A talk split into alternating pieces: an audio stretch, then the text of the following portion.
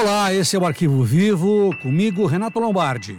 E eu, Percival de Souza, tendo a honra de estar com o Renato, meu amigo. Pois é, Percival, hoje a gente vai falar a respeito de um crime chocante, um crime que abalou a sociedade de São Paulo.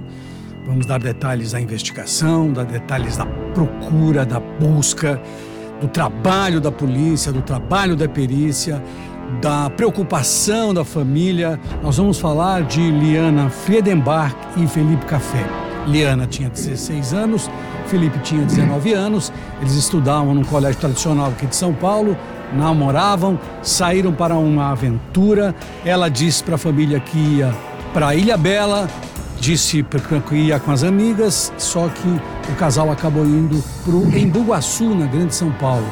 E ali começou um, uma situação muito, muito ruim, uma tragédia que abalou exatamente famílias, abalou a sociedade. Conta um pouco, Percy, de como tudo começou. É, os dois, os dois, o casal com você na rua, uh, se encontraram uh, no vão do MASP, na Avenida Paulista, onde eles combinaram se encontrar e ir para esse lugar onde iam viver a aventura que você descreveu, que é a zona rural de Embuguaçu, quer dizer, em Juquitiba, em Juquitiba. E lá armaram uma barraca e ficaram nessa barraca vivendo a sua aventura, é, é, que pelo planejamento, pelo planejamento, iria demorar algum tempo. Os dois estavam lá num lugar completamente isolado, Renato, completamente afastado nessa barraca, quando surgiram, apareceram três pessoas, dois homens e um menino. Um menino, estou dizendo, um adolescente que depois seria identificado como Champinha. E lá, eles indefesos, no meio da mata, foram atacados brutalmente. Sofreram muito durante praticamente três dias, Renato. Pois é, esse menino que você descreve é o Paulo Aparecido Cardoso, conhecido como Champinha, tinha 16 anos. Ele estava com Paulo César Marques e Antônio Caetano da Silva. E o Champinha, é, com 16 anos, já liderava os outros dois, dominou o casal. Eles, o Champinha e os outros dois levaram o casal para uma casa. Nesta casa, eles ficaram com o casal ali no começo, tiraram tudo que eles tinham e depois o Champinha decidiu matar o Felipe Café.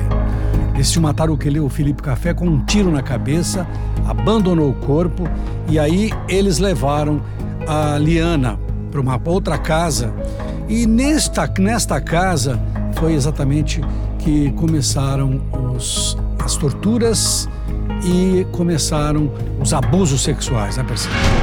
Exatamente, foram cenas de horror, cenas de terror, porque o Felipe Café foi, foi completamente imobilizado, enquanto os outros se revezavam nos estupros, nas relações sexuais com a Liane. E o Felipe Café pra, presenciou praticamente essas cenas ou ouvia os gritos de Liane, mas não, não havia ninguém que pudesse ouvi-los. Então, depois de assistir a tudo isso, o Champinha, que tinha uma ascendência incrível, como você disse, Renato, sobre os dois adultos, é ele que dava as ordens, o Champinha que mandava. Então, eles resolveram primeiro executar a Liane, o que fizeram brutalmente, principalmente o Champinha, um facão, eles tentaram a degola da Liana.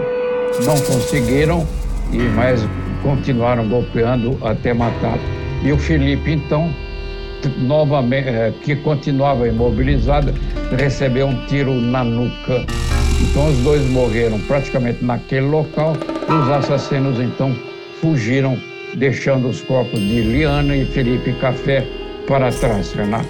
O Champinha, Percival, ele, ele já tinha praticado um crime. Apesar dos 16 anos, já era um autor de um homicídio. E exatamente pela idade dele e pelo Estatuto da Criança e do Adolescente, ele estava em liberdade. E o que aconteceu? O pai da, da Diana Fredenbach, Ari Fredenbach, com a ausência, tentou fazer contato com a filha, não conseguia fazer contato com a filha. Aí ele procurou algumas amigas da de escola da filha, dizendo: Olha, vocês, ela me disse que vocês iam viajar juntos para Ilha Bela. E aí as meninas disseram: Não, ela, ela não viajou com a gente. Ela foi viajar com o namorado. O Ari, da, de, da colônia judaica de São Paulo, amigo de muita gente, ele começou a investigar forçar a polícia a investigar, ele descobriu que o Liana e o Felipe tinham embarcado num ônibus na estação rodoviária e tinham ido para Embu-Guaçu. E foi ele, com a, com a ajuda de um amigo que tinha um helicóptero, que eles começaram a fazer buscas no Embu-Guaçu, Percy. Exatamente. O Ari, aliás, eu conversei muito com o pai da Liane, o Ari, e ele vertia lágrimas. Eu confesso a você, Renato, que olhando bem na cara dele, olho no olho, eu não consegui manter esse olhar. Eu baixei o meu olhar, que era chocante, muito triste verificar isso. Então, depois de todas essas buscas incessantes, uh, os corpos foram localizados e teve início as investigações.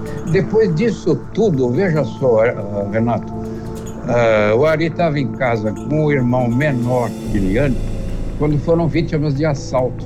Entraram dois bandidos, veja só, amarraram os dois e o Ari ali amarrado ficava lembrando o que poderia, numa reconstituição mental, ter acontecido com a sua filha.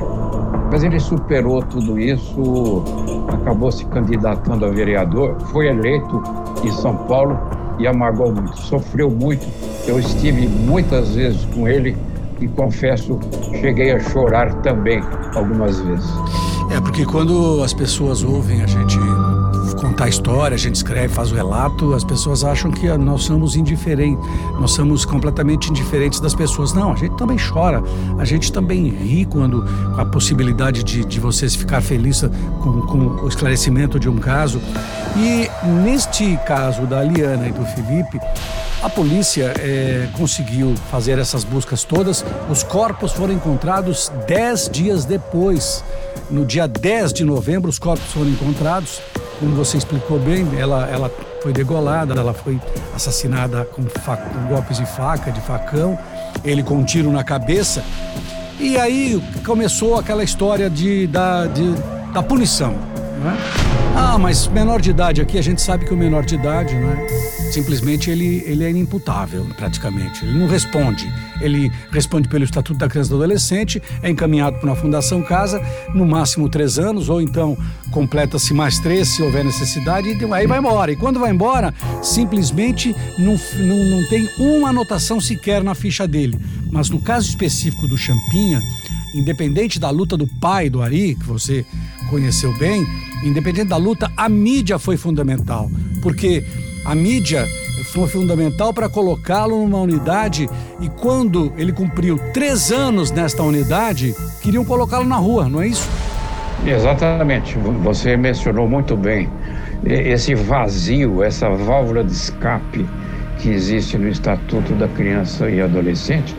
E lá na Fundação Casa, já planejando a sua libertação, aquela famosa equipe interdisciplinar da qual você já ouviu falar tanto quanto eu, Renato, o sub, submeteu a exames criminológicos e numa época do ano, depois desses três anos cumpridos, chamaram a família do Champinha lá no Instituto de Medicina Social e Criminologia, o IMESC, e avisaram a família que ele iria passar o Natal em casa, em companhia dos familiares. Aí a mídia denunciou isso, mostrou isso claramente. O governador do estado interferiu pessoalmente para ser feito um novo laudo, e nesse novo laudo se constatou que a periculosidade do Champinha não havia cessado. Mesmo assim, Renato, não sei até hoje com que dinheiro Campinha bateu as portas do Supremo Tribunal Federal tentando um habeas corpus que felizmente não conseguiu, Renato. É, o governador que você fala é o Geraldo Alckmin. Eu lembro que na época, gente se dava bem com o Geraldo Alckmin, né? Não sei se você lembra, quando ele era vice-governador, nós tivemos algumas vezes no Palácio do Governo, porque ele cuidava da parte todo do sistema carcerário, na época que o governador era o Mário Covas. E o, e o governador me disse, inclusive, que em hipótese alguma, porque tanto é que encontraram uma casa, fizeram no, na unidade, na Fundação Casa, tinha um setor separado para ficar com champinha. Eles colocaram, o governo gastou, começou a gastar um dinheiro separado para tê-lo fora exatamente da, de toda a unidade, porque ele era uma pessoa que no, no exame, no último exame que foi feito com ele, ah, de, se diz que ele, na, ele tinha aplicado uma medida socioeducativa com interdição civil. E aí os peritos, depois que fizeram esse novo laudo, disseram que ele tinha inaptidão de convívio social. Agora, você falou bem, quando ele foi ao Supremo para tentar alguém, né? Porque sempre tem alguém que acha que, bom, já deu tempo, já cumpriu, só que no caso, no caso do Champinha, pelo que a gente apurou, ele não tem condição nenhuma. Ele é como igual o Chico Picadinho. Se sair, pratica um crime semelhante, não é isso? Exatamente. É irrecuperável a tendência de um sociopata, que é o diagnóstico psiquiátrico para ele, indica isso. Agora, curiosamente, ele ficou numa, numa unidade, oh, Renato, na Zona Leste. E eu fui fazer um link lá para a Record TV, vendo tal lugar que, em tese, seria de máxima segurança para menores perigosos. E eu constatei que logo à entrada, nem cadeado o portão tinha. Você podia chegar na Fundação Casa, onde estava o Champinha, e simplesmente abrir o portão e entrar. Isso eu percebi, vi com os meus próprios olhos e narrei ao vivo num link para a Record TV. Então, você também lembrou bem que havia um time de poetas, sonhadores, é, pessoas que têm um delírio para o crime, lutando arduamente pela liberdade do Champinha. Você não viu publicamente nenhuma eh, solidariedade para o Ari, o pai, o irmão, o menino é, menor de idade também. Você não viu solidariedade alguma. Então houve uma solidariedade desse tipo de gente que até hoje eu não consigo entender, toda para o Champinha e o parceiro assassino de Liane. Uma coisa horrível para nós que fazemos parte da sociedade, tanto quanto ou mais como eles, o Renato. Olha, o, é exatamente isso. É, não dá para entender, eu também não consigo entender. Os cúmplices do Champinha foram condenados a penas que variavam entre 90 e 100, 110, 120 anos de cadeia. Ele continua na, na Fundação Casa, exatamente nesse setor separado. E é o que se espera, porque assim, de vez em quando a gente dá uma cutucada para saber se ele continua, porque mais dia menos dia, eu acredito que um outro gênio, entre aspas, vai querer colocá-lo na rua. Porque é sempre assim. É a, suje... a pessoa, quando bate na família dele, aí as coisas mudam. Mas enquanto não é ninguém da família dele, eles acham que tem que ter é, justiça, entre aspas, para colocar um criminoso como esse na cadeia. Se eu tivesse o poder, se eu tivesse o dom de aplicar a lei, nesse caso do Champinha e nos outros, dos outros todos envolvidos, eu teria aplicado para eles a prisão perpétua. Porque o Champinha pode ser que mais dia ou menos dia ele simplesmente vai ser liberado. E por isso que eu digo, a gente de vez em quando tem que exatamente perceber como é que estão as coisas, verificar e infelizmente hoje a mídia tem uma mídia gente, gente muito jovem não se preocupa com isso. Gente muito jovem, se você perguntar quem foi Champinha, ninguém vai saber, né, pessoal?